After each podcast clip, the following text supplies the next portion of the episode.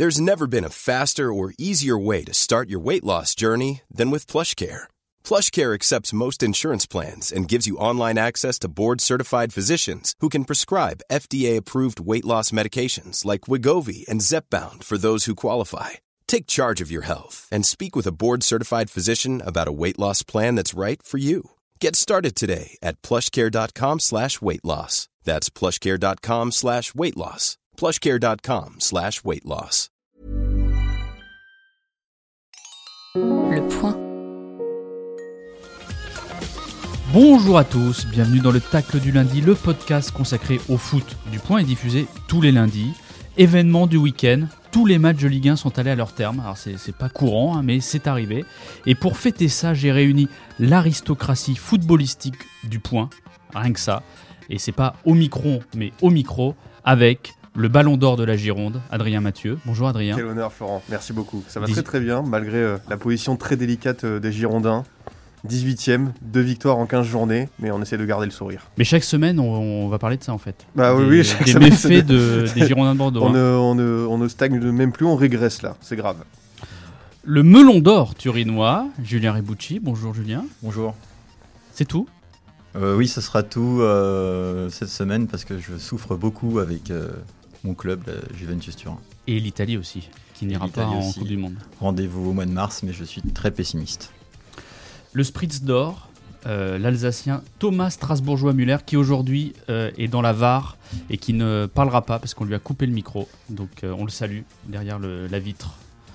Et un nouveau, le super sub d'or, Saïd Maran. Bonjour Saïd. Écoutez, euh, vous allez me faire rougir là, Florent.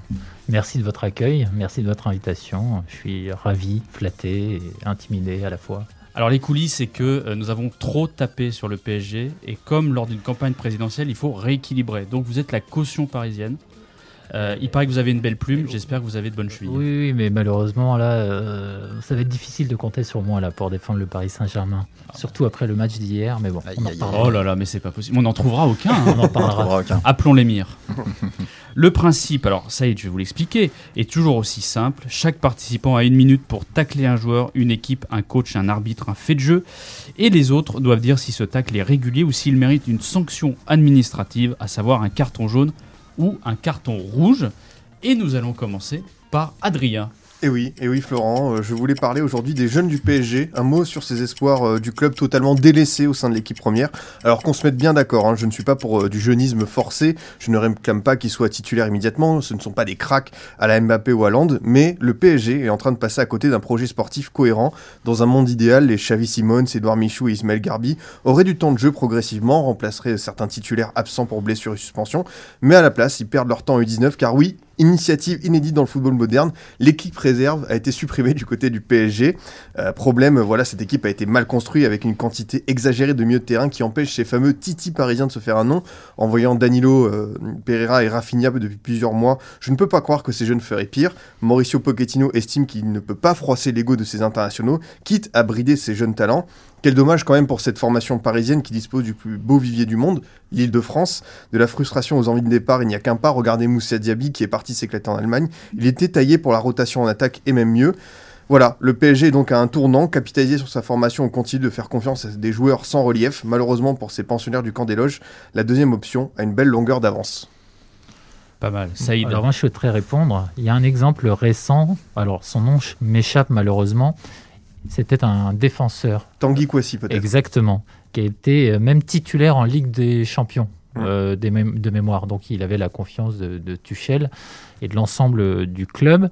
Et il a cédé aux sirènes bavaroises, pardon, puisqu'il a signé au Bayern de Munich. Et euh, on voit aujourd'hui combien, il est, euh, combien il est absent, puisqu'il ne joue pas. Or, il était titulaire, en tout cas dans la rotation au Paris Saint-Germain. Je pense que dans le cas des jeunes, il faut prendre en compte euh, vous avez raison, hein. tout ce que vous dites, je, l'entends, sur la difficulté de leur faire une place, etc. Il faut prendre en compte d'abord leur impatience, d'une part, et deuxièmement le rôle des entourages.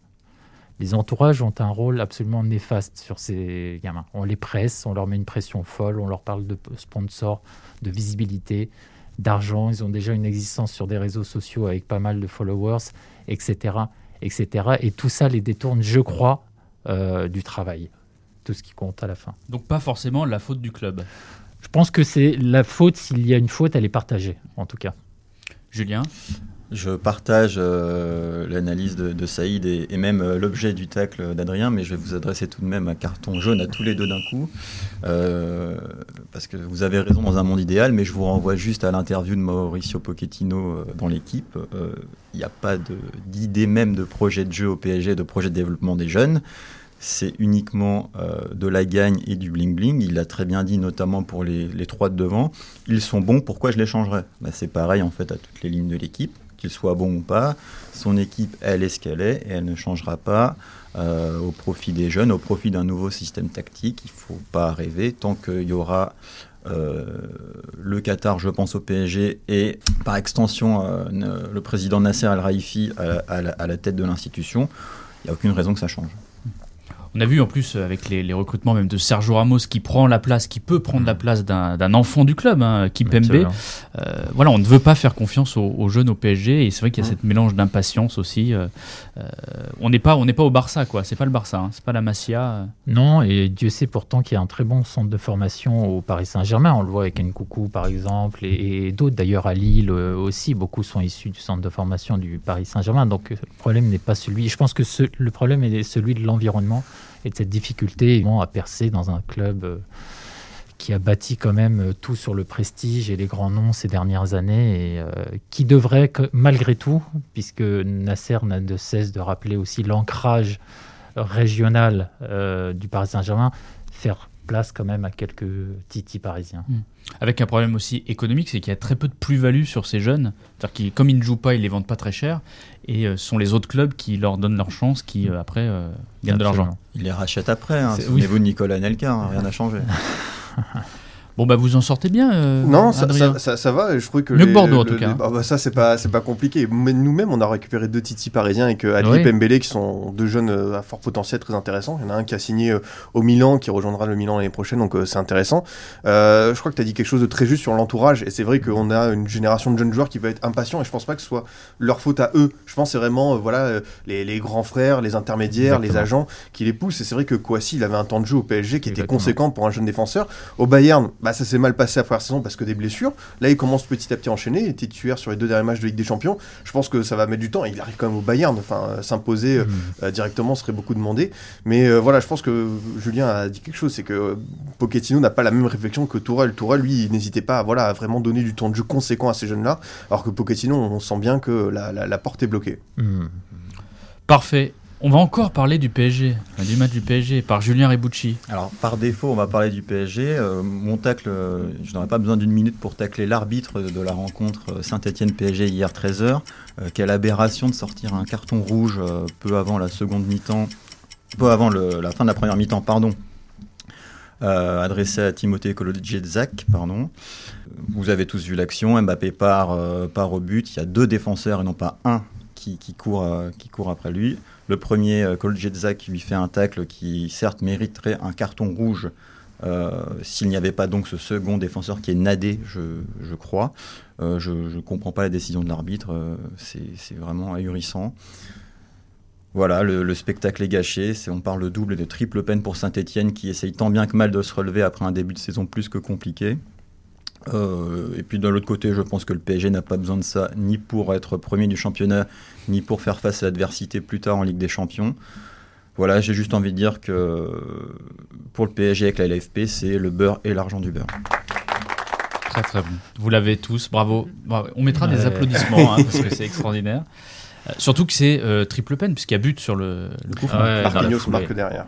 dans la foulée. D'autant plus que l'arbitre a fait preuve pour le coup de d'indulgence euh, lors de la- l'accrochage entre Ramos et euh, Ouais. le numéro 10 euh, stéphanois. Casery. Mm. Euh, exactement, où on voit clairement quand même Ramos lever le coude Ouais, et euh, mettre un coup. Et là, ils sont, sont sortis par juste un petit rappel, rappel à l'ordre et, et uniquement. Donc c'est vrai que c'est étonnant. Ah, c'est incompréhensible. ouais. Je pense que c'est ouais, c'est plus peut-être la dangerosité du tac, tu l'as dit, que euh, le, le- le fait qu'il y ait un second défenseur. Je pense que c'est ça qui a été un peu sanctionné. Et c'est vrai que l'intensité du tacle était folle. Et, mais le problème, c'est que derrière, juste, euh, il y avait euh, Masson aussi qui avait été victime d'un gros gros tacle. Je sais plus par qui. Mhm. Et du coup, c'est un peu le jeu du ce, ce jeu-là où on sait pas trop qui a raison, qui a tort. Mais c'est vrai que c'est forcément frustrant parce que Saint-Etienne faisait une belle première période, avait réussi à bousculer le PSG et il a fallu euh, voilà que le PSG euh, soit en supériorité numérique pour vraiment dérouler. Donc euh, forcément, je suis supporter stéphanois, je suis, je suis frustré ce matin. Oh, Je trouve sévère quand même. hein. Je vais défendre pour une fois l'arbitre. Parce que souvent le PSG est quand même surarbitré. C'est-à-dire que dès que Neymar tombe ou Messi ou Mbappé, il y a faute, il y a carton, etc.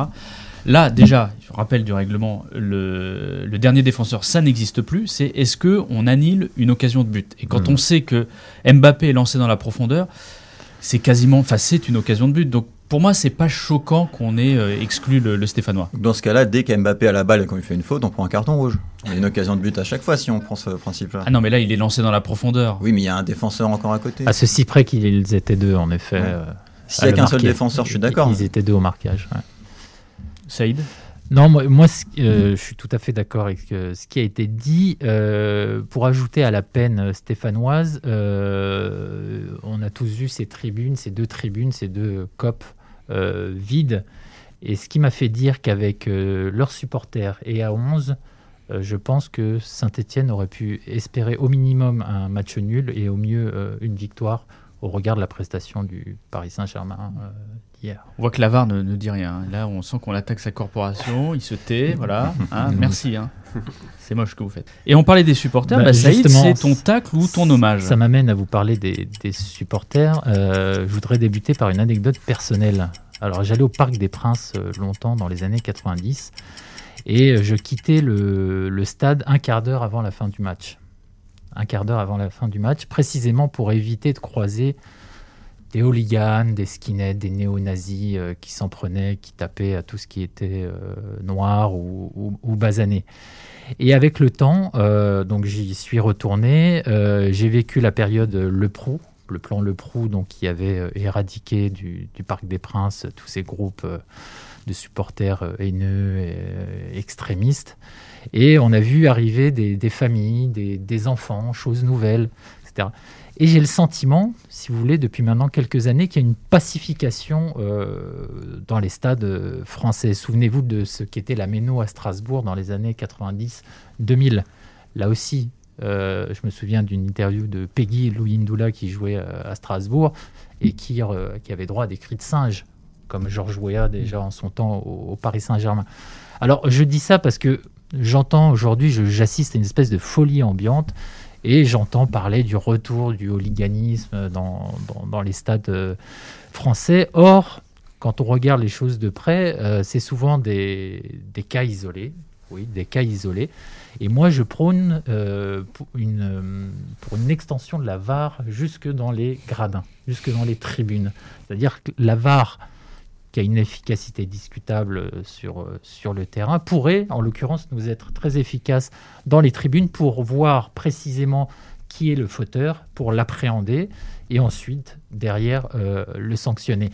Donc, cette idée de faire un amalgame entre un individu qui lance une bouteille, et je condamne évidemment ce type de, de geste, et l'ensemble d'un groupe de supporters, l'ensemble d'un COP et en arriver à, un huis clos, trouve ça d'une bêtise crasse. Donc on veut euh, supprimer les injustices euh, des terrains avec la VAR, on veut supprimer, éradiquer la violence des, tribunes.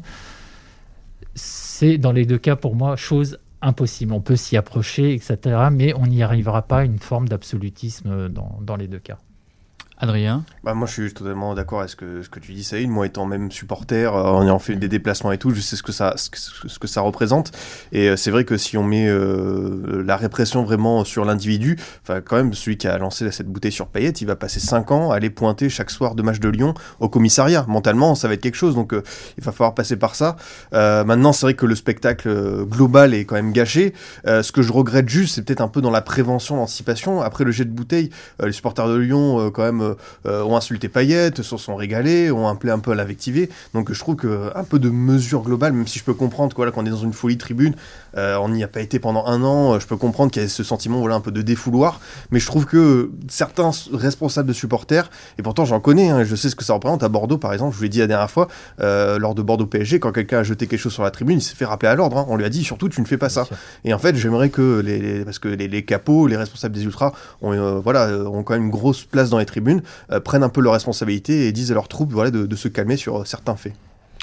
Mais est-ce que, Julien, il euh, il faut pas prendre des sanctions fermes On en parlait la semaine dernière, euh, quand même pour certes, c'est les individus qui doivent se prendre en main, mais si on ne fait pas des, sanctions fermes avec des matchs à huis clos, des, points retirés, est-ce que ça va pas mieux éduquer les gens que le faire a, posteriori ah, C'est encore la LFP qui, brille son absence sur ces sujets-là, parce que je, crois que le, dernier lanceur de bouteilles euh, à, Lyon-Marseille a été appréhendé et envoyé au commissariat du stade en, en 10 minutes, pas plus. Donc son cas, lui, a été réglé assez rapidement, mais c'est vrai que ce qu'on ne comprend pas, c'est pourquoi il faut une heure et demie ensuite pour vous dire euh, bah non, le match va pas reprendre. Euh, il faut, faut que la LFP, les instances prennent le problème à bras le corps et, et mettent, euh, comme, comme tu dis Florent, en place un protocole si jamais il y a un, un, projectile qui est envoyé sur un joueur, d'ailleurs même qu'il le touche ou pas, parce que on en parle parce qu'il le touche, mais s'il le touche pas, euh, euh, quand Messi il a eu un, une batterie, un, chargeur, batterie ou chargeur de téléphone qui est passé à un mètre de lui, le match a continué. C'est pas pas la gravité qui doit qui, qui, doit qui doit impacter dans ces cas-là. C'est pas normal qu'on puisse lancer des objets sur des joueurs pendant un match de foot professionnel, quoi, même amateur. Hein, mais, euh, mais tu n'idéalises pas trop, euh, Saïd, le, les supporters. C'est-à-dire que individuellement, ils sont peut-être euh, très bien, mais quand le collectif fait aussi qu'ils ont des comportements suspects. alors sur le collectif, d'abord, c'est un très très français pour le coup, c'est-à-dire qu'il y a un refus de voir une responsabilité individuelle, donc on est dans la responsabilité collective. Tout le monde paye. Voilà, c'est tout le monde. Voilà, les gens qui étaient là avec de bonnes intentions, voilà, se retrouvent interdits de stade euh, par la faute d'un seul individu. Encore une fois, euh, le football, c'est de la passion, c'est aussi des antagonismes c'est de l'antagonisme. On ne peut pas éradiquer ça. On l'a fait dans la politique ces dernières années. On a vu que les extrêmes sont revenus, précisément parce qu'il y a une pacification des rapports dans la politique. Et je pense que c'est la même chose euh, dans le football. Oui, il y a des antagonismes parce qu'il y a des histoires aussi. Il y a des histoires, il y a des rivalités, etc. Tu parlais des capots, des groupes de supporters. Aujourd'hui, il, y a des il y a des interlocuteurs qui sont tout à fait euh, crédibles, qui discutent avec les préfets, avec euh, les dirigeants, etc. Malheureusement, il y a des brebis galeuses. Comme partout, il y a des brebis galeuses. La fouille à l'entrée, vous y avez été sûrement, en tout cas pour le Parc des Princes, elle est stricte. Moi, j'y suis allé, on a fouillé mon enfant qui avait 9 ans, qui a 9 ans, on l'a fouillé voilà, de, de, bas en haut. Alors il y a une bouteille qui est passée. Je croyais qu'on enlevait les bouchons des bouteilles. Là, visiblement, ce n'était pas le cas. La batterie, c'est pareil, qui n'aurait pas dû euh, passer. Il y en a toujours qui passent entre les mailles du filet. Apparemment, les bouchons sport ne permettent pas justement mm. qu'ils soient dévissés. Quoi. voilà, parce que ça permet à la bouteille d'être pleine, donc de gagner en poids. Et, euh, Tout ça, c'est la faute de Cristalline, on peut le dire. Dénonçons-le. Hein. Fallait revoir le modèle ou bouteille. Voilà. Non, mais je, veux juste dire, ne dénaturons pas complètement euh, la nature euh, et ce qu'est ce sport-là.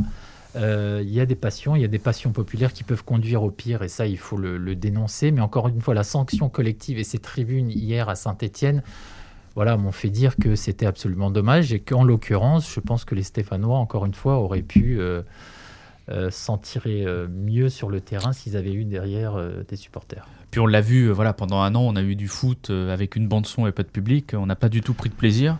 Et sur les stats, on a vu un nombre considérable de victoires à l'extérieur. Donc mm. c'est que c'est un impact euh, quand même important. Oui, ça, évident. Hier, le OM3 était d'une tristesse sans nom quand même. En plus d'être mm. un des mauvais match de cette Ligue 1 depuis le début. Franchement, avec huis clos comme ça dans un vélodrome, c'était c'était assez triste. Et euh, dernier exemple, je pense que c'est intéressant, c'est le RC Lens qui, euh, après les incidents de Lens-Lille, a quand même eu un discours très très ferme envers ses supporters, mais de manière euh, collective.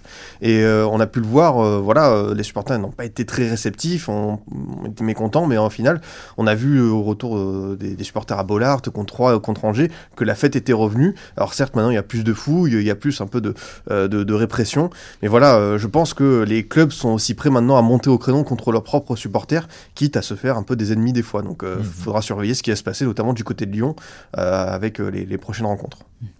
On n'a pas parlé de Neymar, encore blessé, mais on va rien dire. hein. On tire pas sur une ambulance. Pas de non, bol. Non, c'est une tristesse absolue. Aujourd'hui, même ceux qui sont anti-Neymar ne peuvent qu'être attristés devant la, devant la scène d'hier, euh, ce cri, ce cri qui est très profond. hein. On connaît le Neymar simulateur, mais hier, il n'y avait pas de doute. Euh, puis on l'a vu euh, en des images. Non, c'est un- quelqu'un qui, je pense, est fragilisé depuis ses, blessures. Il joue avec une appréhension. Il a, il a des os de cristal hein, aujourd'hui. Enfin, donc, il joue avec cette appréhension on le voit, il a des moments de grâce et puis euh, par moments on voit qu'il euh, voilà, qu'il qu'il a peur. En fait, on voit qu'il y a une peur, la peur du contact, la peur de rechuter, la peur de se faire mal. Et, euh, et ça, malheureusement, ça joue sur, sur, euh, ses performances. On passe à la séquence. Deux minutes de bonheur en plus. La séquence des pronostics. Alors là, il faut se mouiller, Saïd. Vous avez été parfait. Parfait, parfait, parfait pendant tout le tac. Mais alors là, il va falloir s'engager. Parce que mercredi, nous avons un choc. Le Paris Saint-Germain reçoit l'OGC Nice. La revanche, puisque Christophe Galtier a pris les rênes euh, de Nice et c'est lui qui a volé le, le titre au PSG. Donc vous allez devoir me faire un prono avec un score. Et on espère qu'il sera exact. Saïd, PSG Nice. 2-1 pour Paris, euh, après avoir été mené 1-0. Oh là, il est très précis. Julien, C'est c'est à Paris? Tout à fait. Non, moi je vois Nice l'emporter. 2-1 aussi. D'accord. Je vois Nice aussi l'emporter 1-0 avec un but euh, d'Amine Gouiri. Et moi je vois Casper Dolberg. S'il s'il peut jouer. hein. Oui. Et moi qui suis normand, je vais dire 0-0. Et, pardon, un but de, Neym- de Messi qui recevra son ballon d'or et qui le présentera devant le public euh, ce soir-là. Et donc il fêtera ça également dans la foulée par un but. Oh, je crois qu'on va en parler la semaine prochaine du Ballon d'Or parce que un scandale est en train de se préparer euh, sur cette histoire de Ballon d'Or. On on ne demande pas la VAR qui, qui est muet. Qui, voilà, Merci. Merci Comme le- Thomas, vous avez été brillant. Là, comme le foie gras euh, de la mairie de Strasbourg, euh, il a été annulé. D'accord. Bon, on va rester sur cette ultime. euh, voilà, c'est très compliqué. Saïd, on a été ravis de t'avoir. T'étais brillant. Ah, merci. Et donc, euh, tu es le bienvenu pour reparler du PSG ou d'autres euh, moments du, du football circus, comme dit notre ami Stéphane Guy, qu'on salue.